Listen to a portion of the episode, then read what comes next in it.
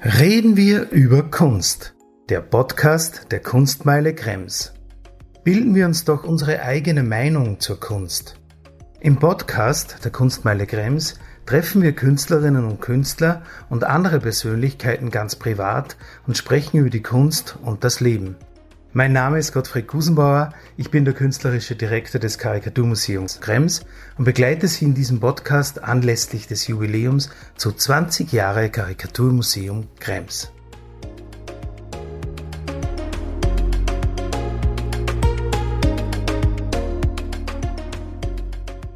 Sehr geehrte Damen und Herren, ich darf Sie heute zu einem neuen Podcast vom Karikaturmuseum Krems begrüßen. Ich bin heute zu Gast im Atelier des Karikaturisten Wolfgang Ammer, vor allem in Österreich bekannt durch die Karikaturen für die Wiener Zeitung, aber eben auch ein sehr international zeichnender Karikaturist. Lieber Wolfgang, danke für die Einladung. Ich danke für dein Kommen. Wolfgang, seit wann hast du dieses Atelier hier? Seit den 80er Jahren habe ich das. Da war hier in der Gegend eigentlich sozusagen noch tote Hose im Vergleich zu jetzt, weil der Üppenplatz ist nicht weit entfernt und das hat sich ja in den letzten 20 Jahren, was ich schon hier bin, total entwickelt und das ist jetzt eine hüppe Gegend und das ist sozusagen meine Terrasse. Ich bewege mich ja, immer wieder super. zwischen mal dorthin, habe dort Zeitungen, Diskussionen, ähm, kriege Input. Es ist eine sehr lebendige Gegend. Also ich könnte, ich stelle mir vor, möglicherweise ein Wort der Montmartre seiner Zeit mal sein. Nein, aber ich, ich war da ein, zwei Mal mit dir mit. Also du triffst dann dort die Menschen, hörst ein bisschen, was sie sagen. Ist das auch ein Thema, was deine Karikaturen beeinflusst? Naja, ich glaube, die Lebendigkeit hoffe ich, weil dort wirklich ähm, schichtübergreifend die Menschen und auch die verschiedenen Ethnien und äh, also sehr lebendig. Da kommen zum Beispiel die äh, Biobauern aus dem Waldviertel, dann ist die Filmemacherin dabei, die Fotografin und Maler und dann wieder der italienische Koch und da wird diskutiert und äh, philosophiert und äh, politisiert, äh, alles Mögliche passiert da und das ist eigentlich sehr anregend, muss ich sagen. Schon, wie weit es mich beeinflusst, ist natürlich schwer zu sagen. Generell Einflüsse, glaube ich, sind schwer festzumachen, inwieweit die wirken. Na, trotzdem, es, es klingt irgendwie, man kann das wirklich nachvollziehen. Äh, vielleicht noch ganz kurz zu deinem Werdegang, äh, was natürlich bei jedem Karikaturisten irgendwie interessant ist. Wie war das bei dir? Hast du von Anfang an für die Karikatur entschieden oder was war vorher für eine Ausbildung oder für ein Studium? Naja, ich, ich habe mich, aber das klingt, ich weiß schon fast blöd, irgendwie habe ich mich schon seit Kindheit sehr dafür interessiert. Aber ich musste natürlich einen Umweg machen, äh, weil ich eine ja, kaufmännische Ausbildung machen musste und dann auch noch in äh, Fleischhauerrichtung und bin aber dann weg und bin nach Australien, um dort sozusagen einen Schnitt zu machen und habe dort, bin dort auf die äh, Uni gegangen und habe dort äh, äh, Akt gezeichnet und habe mich dort dann auch schon mit Karikaturisten auseinandergesetzt und bin dann nach einiger Zeit zurück und habe hier sofort bei der Danube Weekly, das war damals eine englischsprachige Zeitung, angefangen zu zeichnen. Das war total spannend der Herausgeber war ein Afghane. Die Redaktion war da irgendwo im äh, sechsten Bezirk in, in seiner Wohnung. Lauter amerikanische oder hauptsächlich amerikanische Studenten, die da auf der Durchreise waren. Der Referent Anton Jacobs kann mich erinnern, der war da. Das war damals der Freund von der jetzigen Amerika-Korrespondentin in Amerika. Und äh, das war auch schon eine sehr lebendige Szene, muss ich sagen. Und da habe ich die erste, da habe ich am Anfang illustriert und die erste politische selbstständige Zeichnung, die ich nach einigen Wochen machen durfte, die auf der letzten Seite, wurde sofort im Profil nachgedruckt. Und ab diesem Zeitpunkt war ich dann auf der ersten Seite und es ging eigentlich Gott sei Dank relativ schnell los, dass ich äh, für verschiedene Zeitschriften arbeiten konnte. Wahnsinn. Und, äh, Wie alt warst du da? Naja, da war ich schon 27 okay. Jahre mhm. eigentlich. Mhm. Aber trotzdem, schon, ja. das ist natürlich total eigentlich schon irgendwie auch untypisch, weil in Österreich ist dann doch eher so diese, die österreichischen Karikaturisten, die farbenfroh sind, Dykes, die kennt man so, im Volksmund sozusagen, die kennt man einfach besser. Aber eigentlich wissen die wenigsten Leute, wie international auch bei uns Karikaturisten zeichnen. Und ich glaube, einer oder vielleicht eh der wichtigste Zeichner bist einfach du.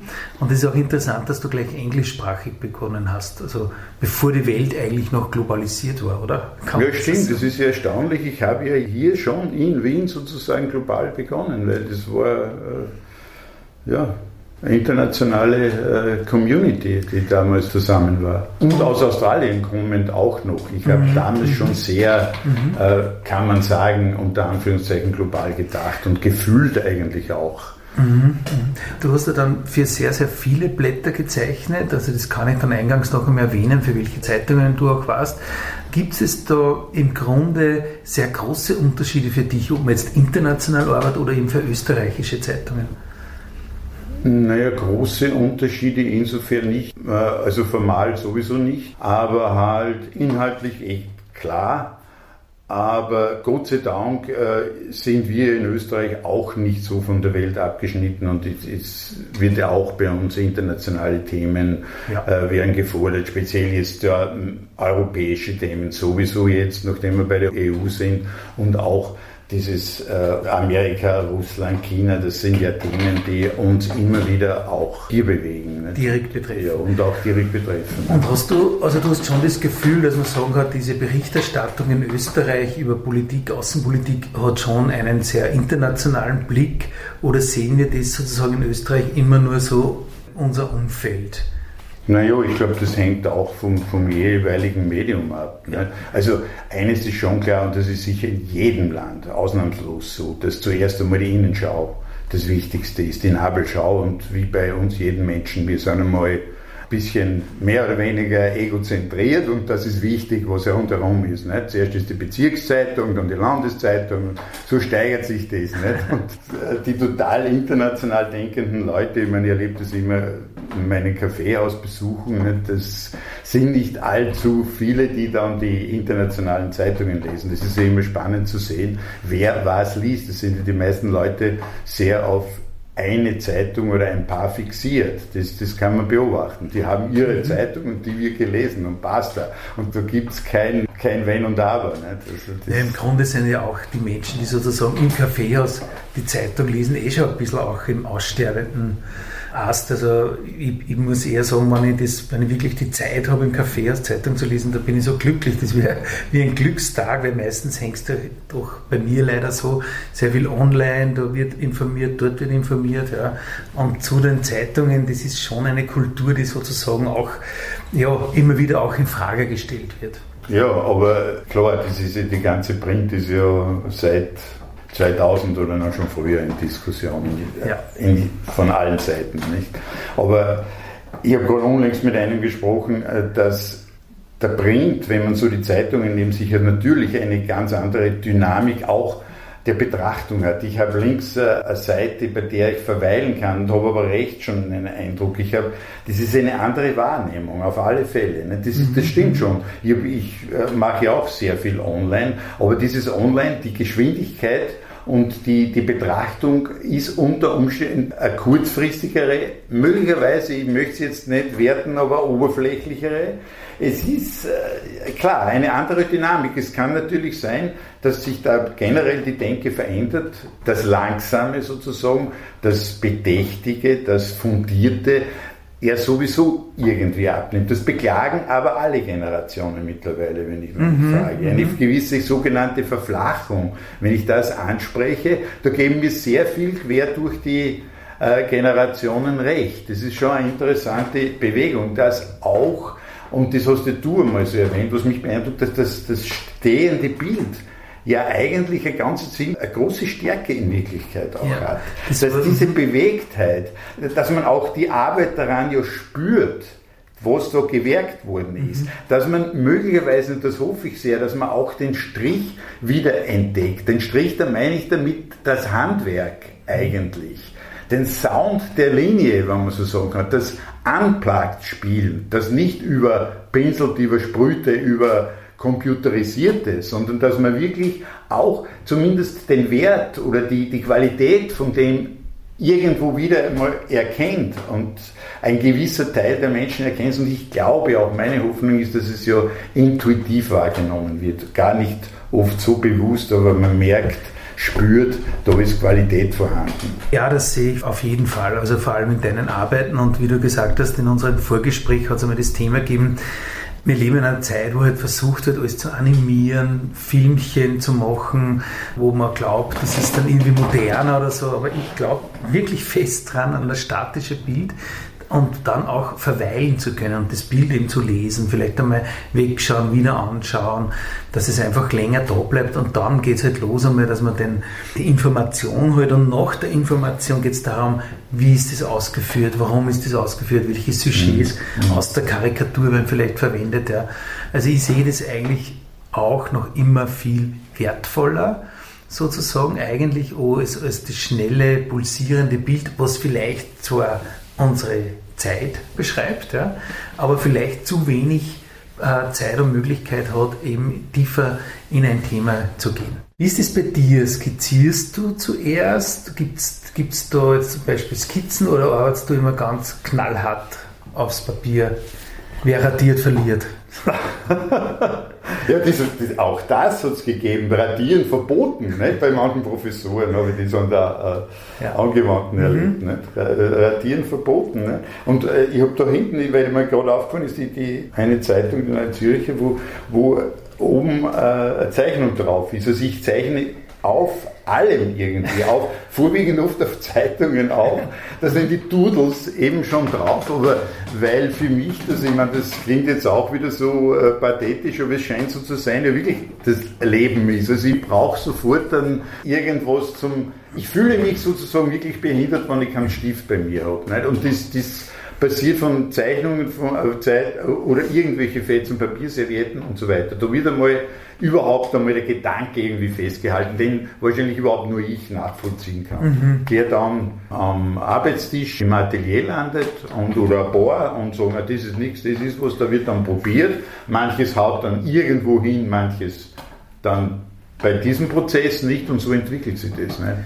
Also, mhm. ich muss dazu sagen, die, die das nicht sehen können, ich bin im Atelier und es ist wirklich eine total angenehme Stimmung, weil da Stöße vom Papier sind, ja, Vorzeichnungen, Originale, dann ausgeführte Zeichnungen, dann ist ein Schreibtisch da und ich war jetzt schon öfters da, der ist nicht einfach nur stilisiert hergerichtet, sondern da wird wirklich gearbeitet auf dem Tisch, ja, den ich sehr schätze.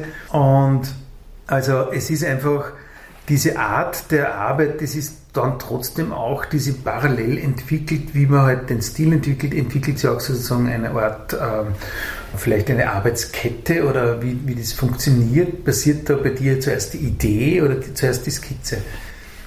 Naja, ganz zuerst ist dieses, äh, glaube ich, immer das Doodling oder manchmal schon die Idee, aber es muss sofort dann irgendwie was passieren. Ja. Und es ist der Moment, wo was passiert, kann schon sein, dass es schon aus ist mit dem Passieren oder es entsteht da schon irgendwas, aber es, es, das, das, kann man gar nicht sagen, ob das Huhn oder das Ei da zuerst ist. Ich glaube, das ist wechselwirkend. Ja, okay. Das kann ich nicht einmal so sagen. Also formal haben wir ja einiges besprochen. Vielleicht, ich frage jetzt einfach mal ganz direkt hin, du arbeitest schon seit vielen Jahren als Karikaturist.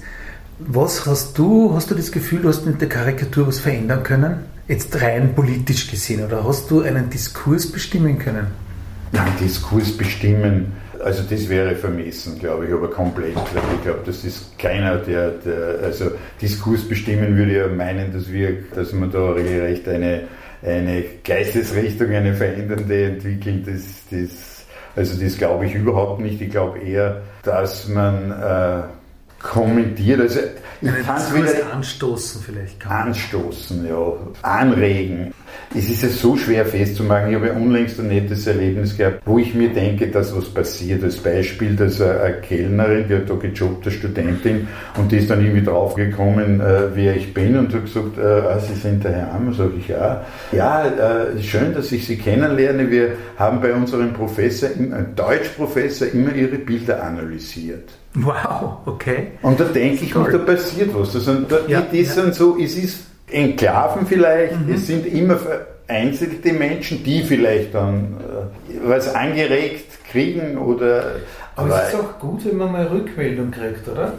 Ja, absolut. Man, das kriegt man ja oft überhaupt nicht mit. Ich habe bei, bei einem Atelierfest, bei einem Maler, äh, war eine, zum Beispiel eine gute Korrespondentin vom ARD dabei. Und ich komme mit der ins Gespräch und die fragt mich, ne, dann sage ja, Karikaturist und dann weiter, wie und was und was.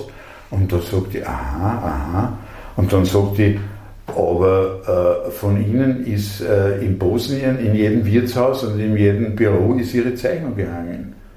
So genau, das glaube ich nicht, das, das, das glaube ich nicht. Und dann haben wir das genau besprochen, sagt ja, das war okay. Und das nimmt man nicht wahr. Die haben ja. das aus der, ich glaube damals aus der Frankfurter oder so genommen, das war ein über, über die, die IVS vor oder so. Mhm. Und die äh, ist dort im, ob die was bewirkt, ich meine, dann muss ich schon sagen, das muss ich auch insofern massiv in Frage stellen, das bewirken, weil eher mache ich die Erfahrung, dass eine Karikatur dann als gut empfunden wird und wahrgenommen wird, wenn, die, wenn es die Meinung des Betrachters bestätigt.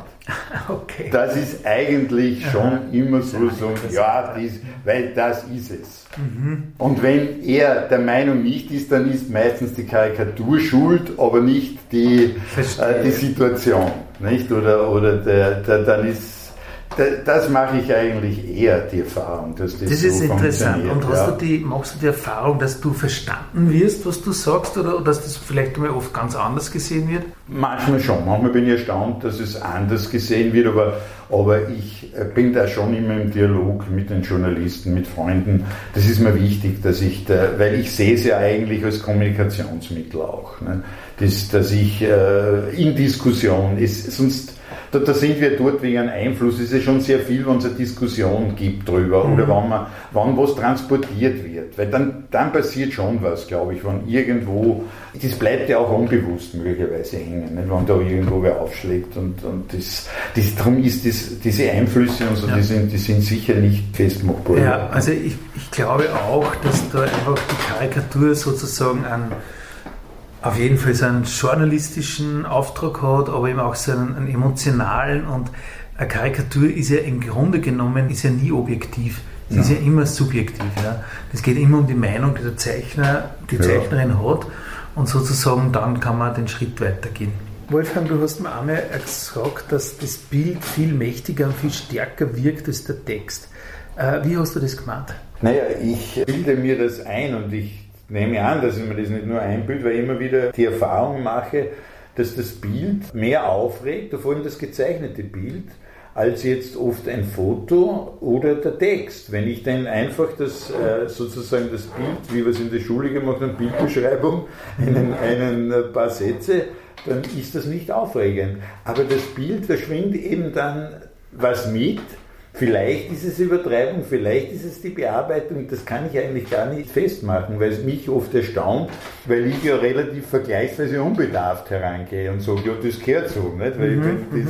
das, Bild muss gut werden, die Aussage muss gut werden, das muss alles passen. Und ja, wenn es ja. für mich passt und bin dann erstaunt, wenn es dann sozusagen jetzt äh, Betroffenheit zum Beispiel bei bestimmten Menschen hervorruft. Und dann sage ich aber, es steht ja hier, es ist ja eigentlich oft sind es ja unter Anführungszeichen quasi nur Illustrationen eigentlich mhm. oft einer gegebenen Situation. Aber halt, jetzt sage ich mal genauer, anders, vielleicht auch die Perspektivenverrückung der Betrachtung, mhm. dass es anders dargestellt ist, dass es irgendwie ins Unterbewusstsein mehr wirkt. Irgendwas muss da äh, ablaufen, was eine Spur anders ist als der Text oder, oder ein Foto. Weil jetzt kommen wir ja drauf, dass das auch nicht immer das Wahre ist nicht? und dass da herumgearbeitet äh, wird dran oder Ausschnitte genommen und so weiter. Nicht? Das, das, das ist eine schöne Idee, das, das, das kenne ich auch. Also wie man, vielleicht wie du auch vorher gesagt hast, manchmal ist eine Zeichnung eine wahre Darstellung, auch wenn sie übertrieben ist, als ein geschöntes Foto.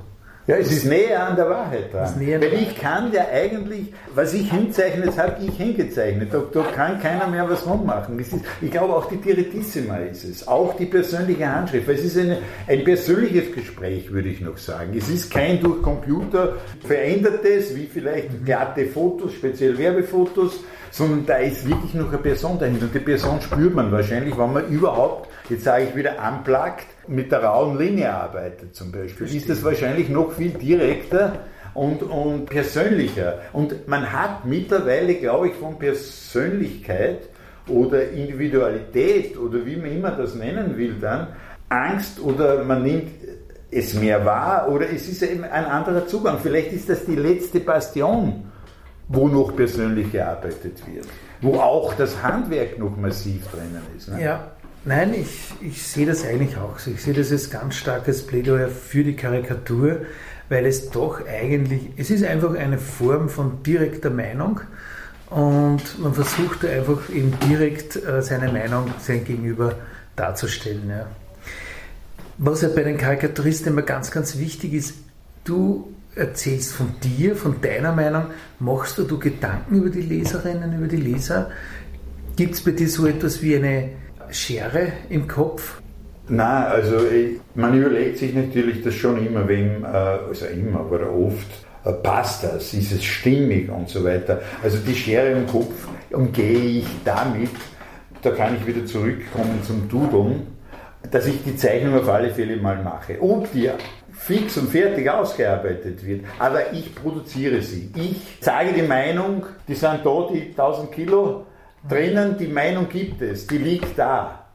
Ist auch bei Spitzenwerken sind sie oft bei manchen nicht gefragt oder ausgeführten meine ich jetzt damit oder so und so weiter. Also sagen wir es kurz, ich produziere es einfach ohne Gedanken. Das Rest ist dann sozusagen das, was geht nach außen, das ist so von, von mir gar nicht abhängig, wenn das jetzt bei Agenturen landet. Genau. Es ist halt wirklich auch die Arbeit des Karikaturisten, immer wieder lästig zu sein, immer wieder die, die Hand ja. zu heben und weiterzuarbeiten. Das ist vielleicht ein guter Ausdruck. Lästig sein, recht viel mehr ist nicht möglich. Ist man da ein glücklicher Mensch, wenn man sich immer mit den Fehlern der Gesellschaft auseinandersetzt?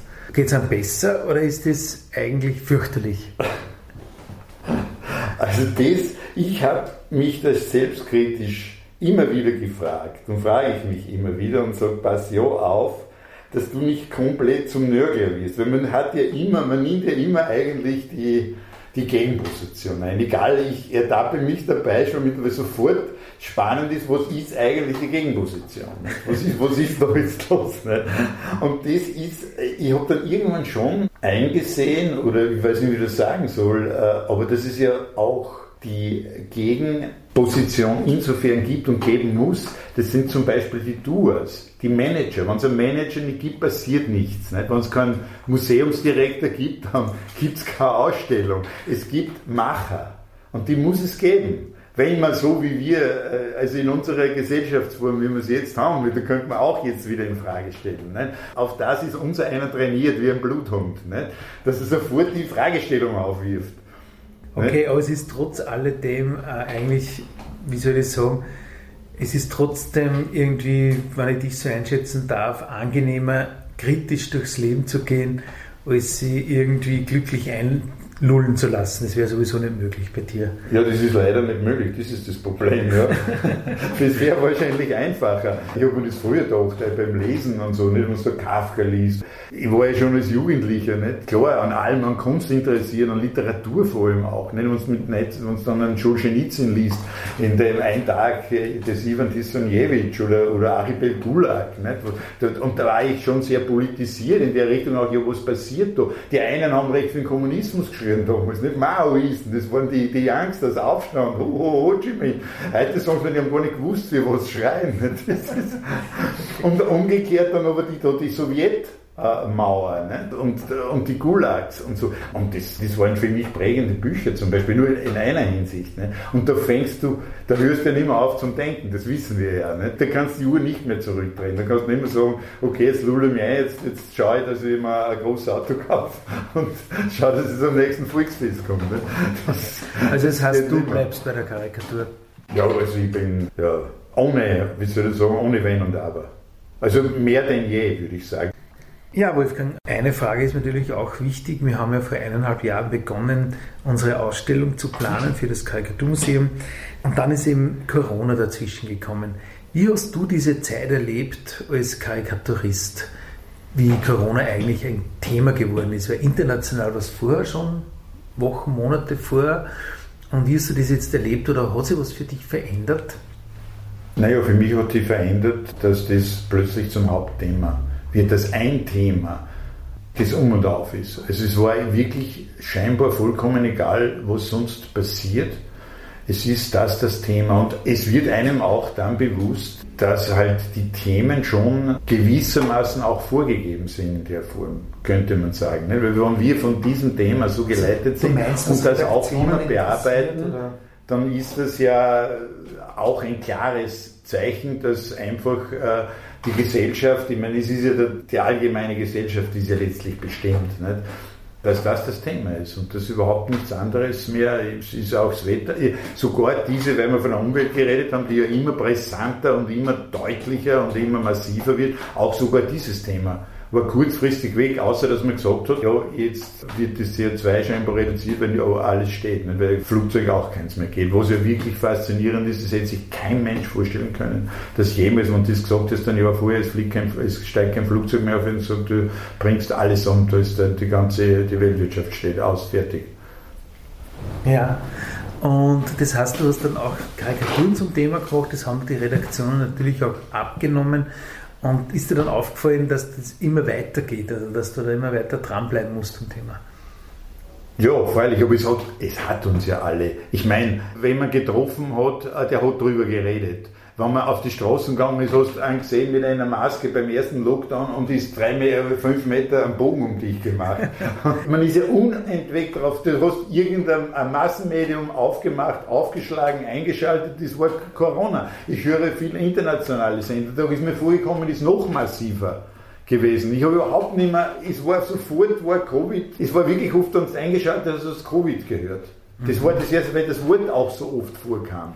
Und wie glaubst du, hat das für dich jetzt sozusagen auch die Gesellschaft verändert? Hat das was gemacht mit uns oder wenn, was eigentlich? Nein, das wenn, was ist, da reden wir oft drüber, da diskutieren wir eben auch immer wieder, weil ich stelle die Frage oft, na glaubt ihr, da gibt es aber auch natürlich alle möglichen Varianten, wobei eher die Unsicherheit überwiegt. Also jeder sagt, ja, man weiß es nicht, irgendwas ist sicher. So ist irgendwie der Tenor, kommt mir vor und ich habe auch so den Eindruck. Also irgendwas hat an der Gesellschaft verändert, aber was? Es ist auch das sogar gewissermaßen verunsichert. Was passiert jetzt? Wie reagieren die? Ich habe zum Beispiel eine Mutter, die sagt mir, fällt mir gerade jetzt so ein, ja, beim ersten Lockdown ist ihre Tochter, die äh, hat sie noch rebelliert. Nicht? Sie will in die Schule oder so irgendwie und raus und so weiter.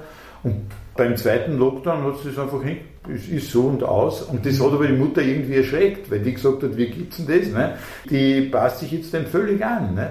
Und also da gibt es ja alles mögliche von den äh, Freunden, die natürlich furchtbar sich aufregen jetzt über alle Zertifizierungen und, und Registrierungen und, und Anmeldungen und, und, so weiter. Also dass wir und, dass wir beobachtet werden und dass wir sozusagen äh, gemaßregelt werden und jetzt der, der brave Bürger endgültig so weit hergerichtet wird. Das, ja. Das gibt es nicht. Und auf der anderen Seite die anderen es gibt auch die Meinung, ein Journalist zum Beispiel, mit dem ich geredet mit dem ich öfter so auf ein Bier, so ein Stehbier gegangen bin, auf Abstand irgendwo dazwischen, der hat wieder gemeint, es wird ganz normal weitergehen. Es war auch nach der, nach der Pest so, dass es einfach dann ganz normal äh, wieder, Sinn weitergegangen ist. Ja. So und das, ist, und das mhm. kann ich mir aber auch vorstellen. Ja. Mhm, mhm. Nein, es ist wirklich eine ganz, eine, eine ganz eine extreme Erfahrung, so eine Welterfahrung, die wir da jetzt miterlebt haben. Also das ist ja jetzt schon klar, dass jedem die Globalisierung klar geworden ist, glaube ich. Muss fast. Auch dieser berühmte Supply Chain, dass vor allem Sachen nicht da waren. Ne? Das ist ja auch jetzt sogar Bauwirtschaft, mir scheint, hat, hat, hat keine Materialien, weil das immer noch nicht funktioniert. Wenn das aus dem Lot ist, dann äh, da kommen wir drauf, dass da irgendwas nicht also, dass die ganze Welt so massiv zusammenhängt, ne? das ist überhaupt keine Frage. Und das Faszinierende finde ich, das ist auch sehr was Plakatives und da habe ich schon gezeichnet drüber, ist ja, dass wir jetzt, weil wir vorher für den Kommunisten geredet haben, dass jetzt quasi der Kapitalismus völlig vom chinesischen Kommunismus abhängt. Weil wenn die, die keine Steigerung, Wirtschaftssteigerung, für, was ich, wie viel Prozent haben, dann schaut es aus, die Weltwirtschaft, das spricht der Weltkapitalismus bricht zusammen, weil einfach die Kommunisten zu wenig produzieren oder, okay. oder irgendwie ja. den, die, die Steigerung. Das ist ein super interessanter Gedanke. Das heißt, gute Zeiten für Karikaturisten. Die waren es, glaube ich, immer, wenn man es so betrachtet. Leider, muss man es auf der anderen Seite sagen. Aber äh, wie gesagt, ich sehe das Spektrum ja sehr weit gesteckt für einen Karikaturisten. Es sind ja durchaus philosophische Fragen karikaturistisch wunderbar darzustellen. Alles äh, ist von der Liebe angefangen bis Syrien. Ne? Du kannst ja alles, äh, alles bearbeiten. Ne? Das, das finde ich das Tolle dran und das sehe ich so. Okay, schönes Schlusswort. Vielen Dank für das Gespräch. Ich danke für das Kommen und für die anregenden Fragen.